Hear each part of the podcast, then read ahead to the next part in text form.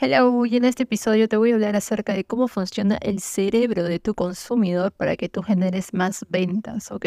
Vamos a hablar un poco de neuromarketing, que es el estudio del comportamiento del consumidor básicamente como parte de su proceso de compra en relación ya sea a tu marca, a tu producto, a tu servicio, ¿ok? Así que allá vamos.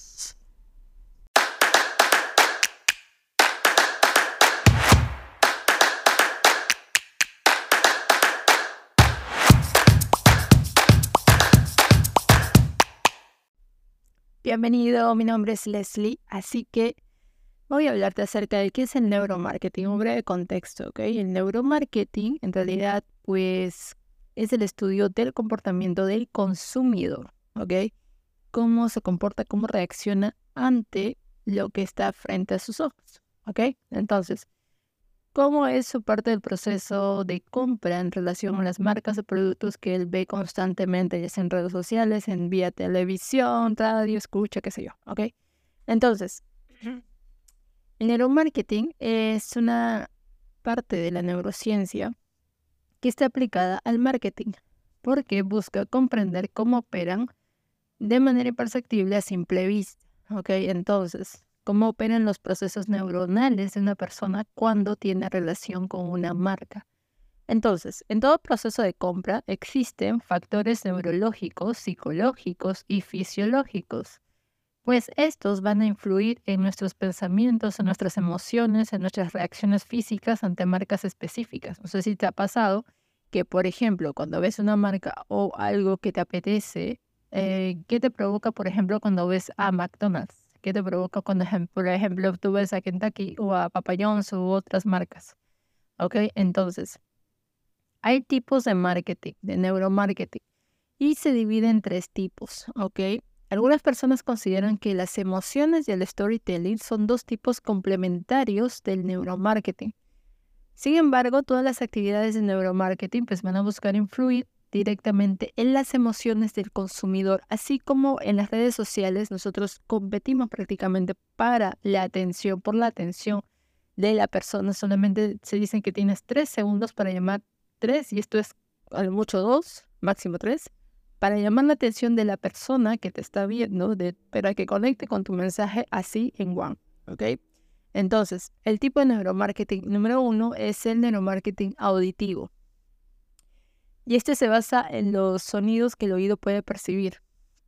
¿Alguna vez te has preguntado por qué los centros comerciales y algunos bares o restaurantes pues ponen música de fondo?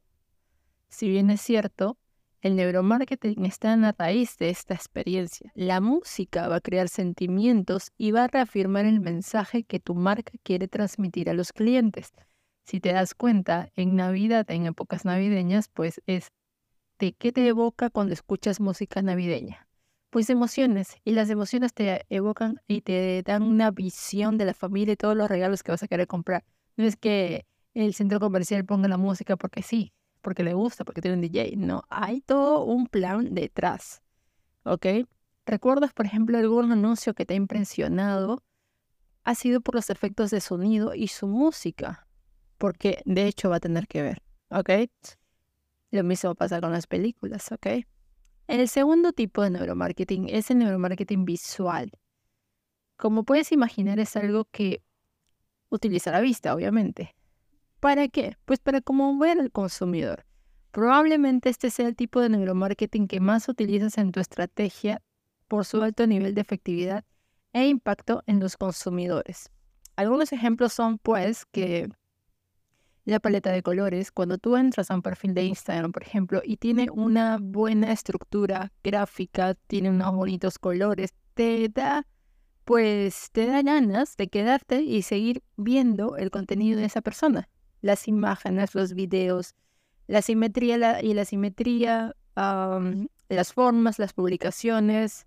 Entonces, cualquier estímulo que atraiga la atención del consumidor se va a considerar neuromarketing visual. Por ejemplo, a ver, un precio que termina en 0.99 todavía hace que los consumidores consideren que ese producto o ese servicio como inferior a sus competidores. Basta que ellos vean a la competencia con un 0.99 menos, pues van a irse donde la competencia.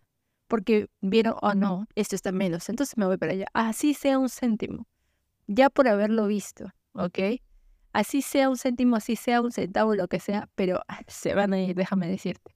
Palabras como gratis, palabras como descuentos, palabras como oferta, palabras como rebajas, no sé si, si te, hace, te hace sentido, pues va a crear un sentimiento similar.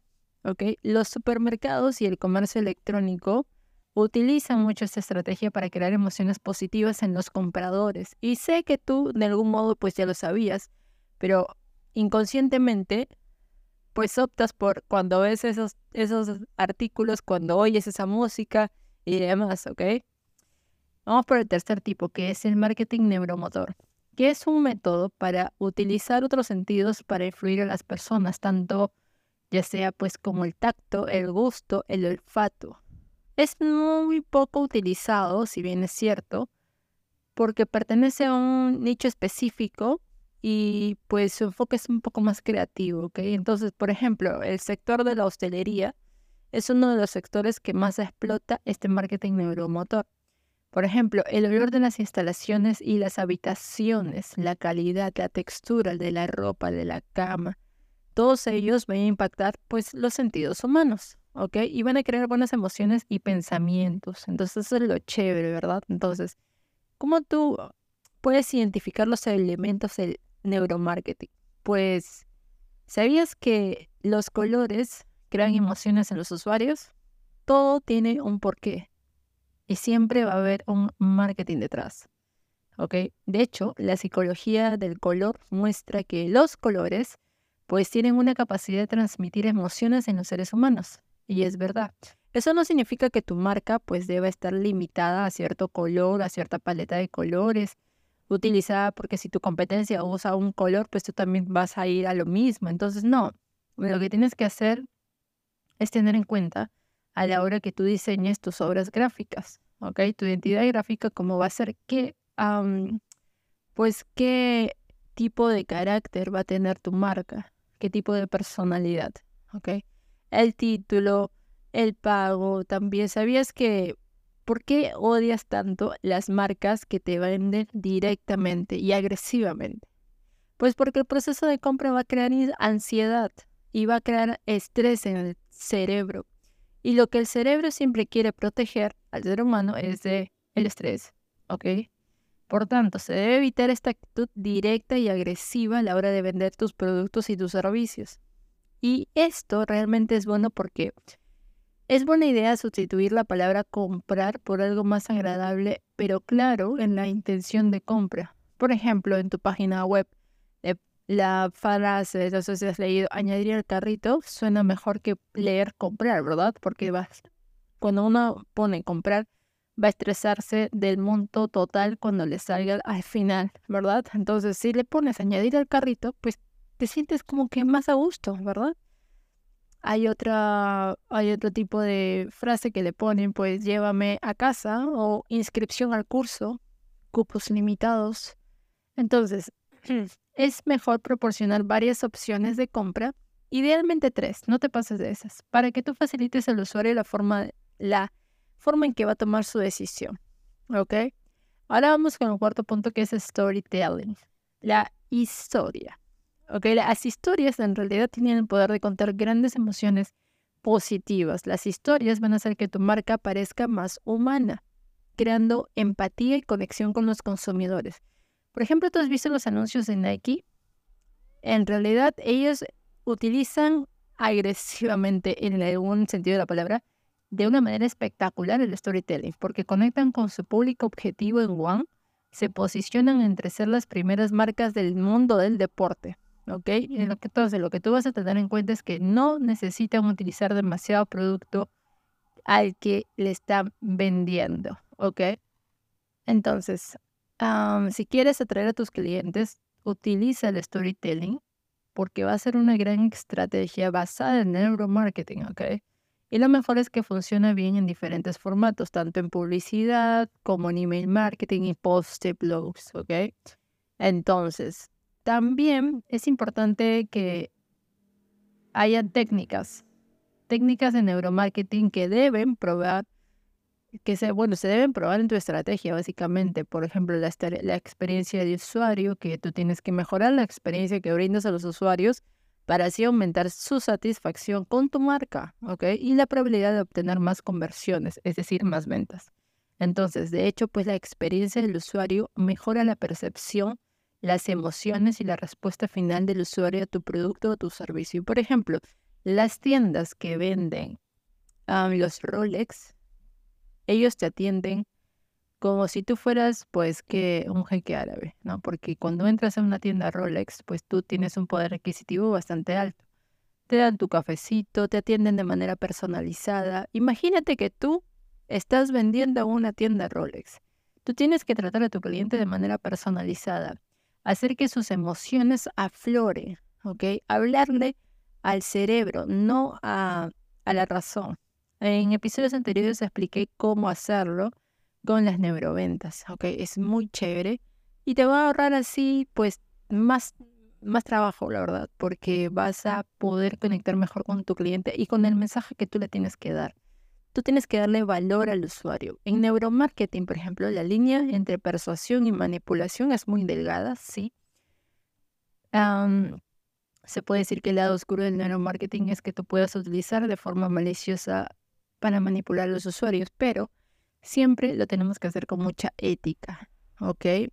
Como bien dice Rosa Morel, la línea que separa la manipulación de la persuasión es la misma que la que separa el uso de un cuchillo como cuchillo como herramienta práctica. Entonces, la diferencia entre persuasión y manipulación, lo que quiero decir, es el valor que proporciona a tus usuarios entonces, poner a las personas en el centro es la mejor manera de utilizar el neuromarketing de forma ética.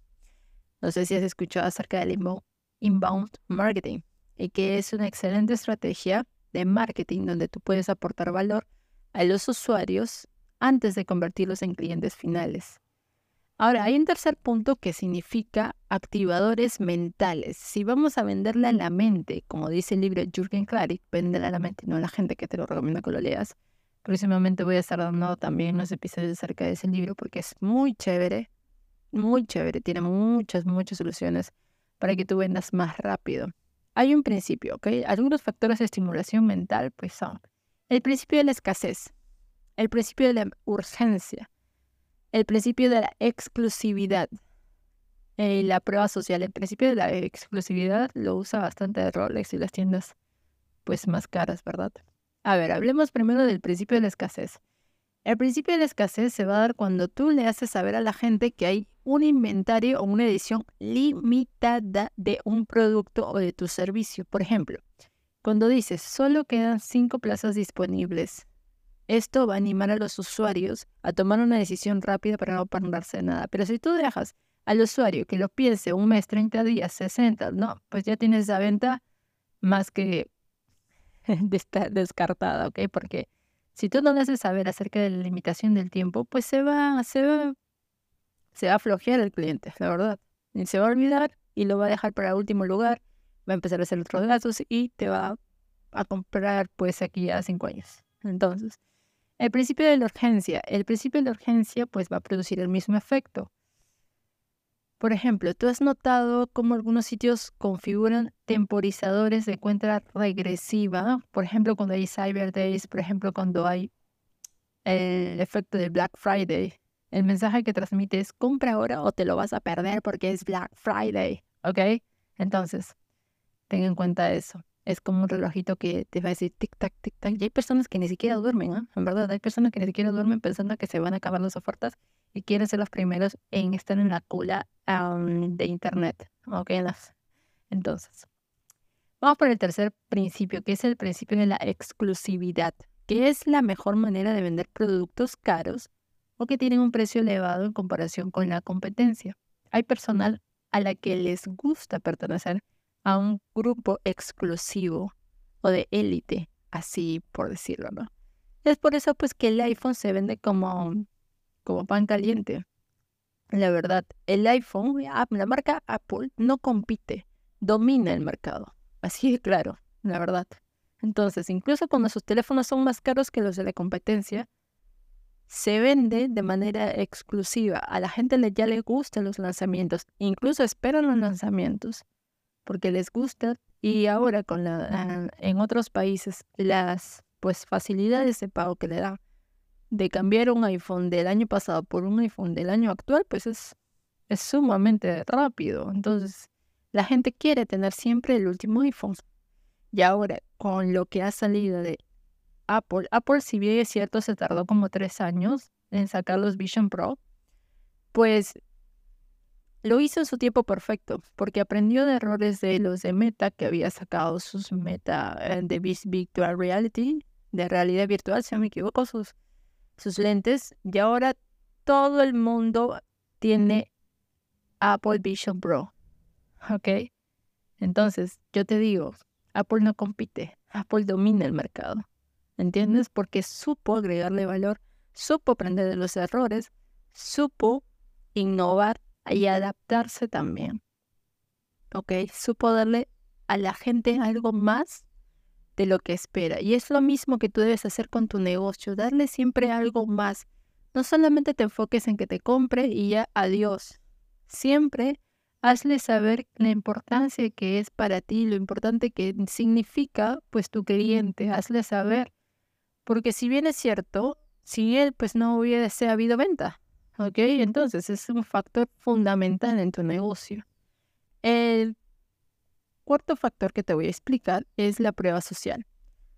Nosotros tendemos a seguir a la mayoría. Si bien es cierto, muchas personas cuando recomiendan un restaurante van y escuchan a la persona, van a ese restaurante por recomendación. En verdad. ¿Por qué? ¿Por qué sucede eso? Porque la persona no se quiere arriesgar. Ah, como ella ya tuvo una buena experiencia, pues yo quiero ir ahí y tener una buena experiencia. ¿Ok? Entonces, somos más propensos a comprar un producto si vemos que otros usuarios lo han adquirido y están satisfechos. ¿Ok? Por ejemplo, las reseñas de Amazon son un gran ejemplo de prueba social. En verdad, la gente se guía por las reseñas los testimonios, los contadores, pues para mostrar el número de visitas al blog. Entonces, eso es importante, la prueba social siempre. Comprender a tus consumidores es la esencia del neuromarketing. El neuromarketing no es una disciplina destinada a manipular a los consumidores. Está destinada a comprender el comportamiento para aportarles más valor. ¿Ok? Entonces, el neuromarketing va a seguir evolucionando por los siglos de los siglos. Amén. Y ahora, neuromarketing más inteligencia artificial, esto va a ser un boom. ¿Ok? Entonces, lo que tú tienes que hacer es aplicar el neuromarketing en tu estrategia de marketing para empezar a tener mejores resultados. Entonces, lo que tienes que hacer es también educarte. Si no tienes experiencia en ventas ni en marketing, pues edúcate es lo, es lo más genial tener un nuevo conocimiento cada nuevo año. ¿Ok? Entonces, esto ha sido todo por este episodio. Espero que te haya gustado mucho. Recuerda darle a seguir a este podcast, darle a cinco estrellitas también, para que así podamos llegar a muchas más personas. Y te estoy hablando en el próximo episodio. Bye bye.